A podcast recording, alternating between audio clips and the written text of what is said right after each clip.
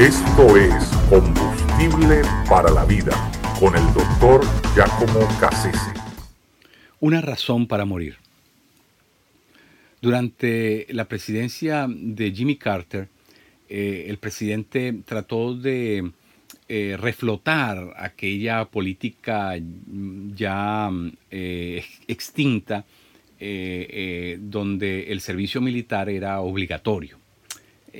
Muy, pocos, muy, poco tiempo atrás había terminado la guerra de Vietnam, así que obviamente cuando mm, Jimmy Carter trató de, innovar de nuevo, trayendo esa vieja ley al, al al tapete, pues no cayó bien. La gente comenzó a reaccionar, hubo protestas en todos los Estados Unidos. Y de las cosas que se recuerdan es que eh, en primera plana, en los periódicos más importantes del país, aparece un joven, ¿verdad?, con una pancarta y, lo que se lee en la pancarta es algo así que dice, no hay ninguna buena causa por la cual perder la vida. Eh, y esas palabras parecieran ser eh, correctas, porque, bueno, más de 60.000 jóvenes ya habían perdido la vida en Vietnam, y, por lo tanto, bueno, ¿qué caso tenía de seguir eh, invirtiendo en esa atropellada carrera militar norteamericana que había dejado tantos muertos? Pareciera que eso era, era sensato decir eso. Pero si no hay una verdadera razón por la cual dar la vida, tampoco hay una verdadera razón por, por la cual vivirla. Así que eh, es un asunto en el que hay que meditar eh, con, cuidado, porque eh, en realidad la fe cristiana sí nos habla de, de tener una razón por la cual perderla. Jesús dice, si alguno pierde su vida por causa mía, la ganará. Pero si alguno gana su vida, ¿verdad? La, perderá. Es decir, si, si, si, la razón por la cual Em, no estamos dispuestos a morir, es, Cristo, la persona misma de Cristo y nuestra relación con Él, entonces, ¿qué caso tiene vivir la vida? La vida pierde cualquier tipo de sentido. Así que eh, el sentido de la vida está relacionada con el sentido de la muerte. Eh, no podemos tener una sin, sin tener la otra. Eh, de hecho, Kierkegaard decía que solamente en presencia de la muerte valoramos la vida.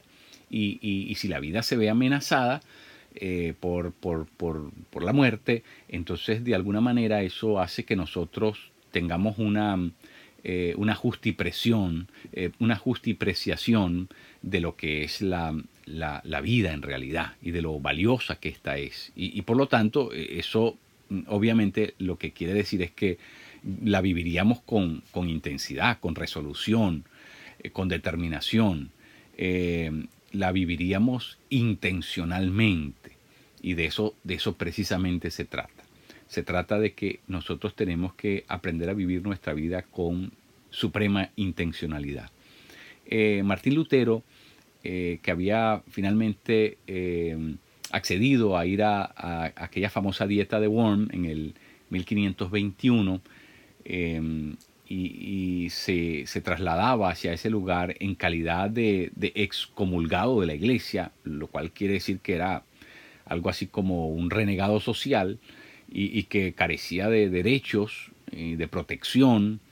Eh, sin embargo, consigue de Carlos V un salvoconducto. En una carta que le escribe a su confesor, Stamping, eh, le dice una cosa muy curiosa. Le dice, voy a ir a ese lugar, pero no estoy dispuesto a retractarme. Sin embargo, estoy dispuesto a morir. Es decir, que Lutero sabía que la situación era tan álgida y, que podía desencadenar eh, ¿verdad? cualquier tipo de acción en su contra, que estaba plenamente consciente a lo que iba y a lo que no iba. Y estaba determinado a no retractarse, desdecirse, ¿verdad? Eh, no estaba dispuesto a admitir eh, que sus doctrinas estaban erradas, por lo tanto no estaba dispuesto a, retractarse, pero sí estaba dispuesto a ir a dar la vida. ¿Por qué? Porque Lutero sabía que lo que él sostenía, lo que estaba predicando, lo que estaba proponiendo, era algo por lo cual valía la pena dar la vida. Y por lo tanto, Lutero vivió toda su vida intencionalmente, la vivió con profundidad la vivió, ¿verdad?, a la altura de sus convicciones. porque estaba convencido de que lo que estaba proponiendo, ¿verdad? Lo que estaba, lo, que estaba llevando de nuevo a la consideración de la cristiandad de aquel momento era un asunto determinante, de vida o muerte, y por lo tanto él mismo estaba queriendo ser consecuente con lo que entendía que era, era aquello, la importancia de lo que estaba predicando. Eh, y por eso estaba dispuesto a morir por sus ideas. ¿Por qué estás tú dispuesto a morir?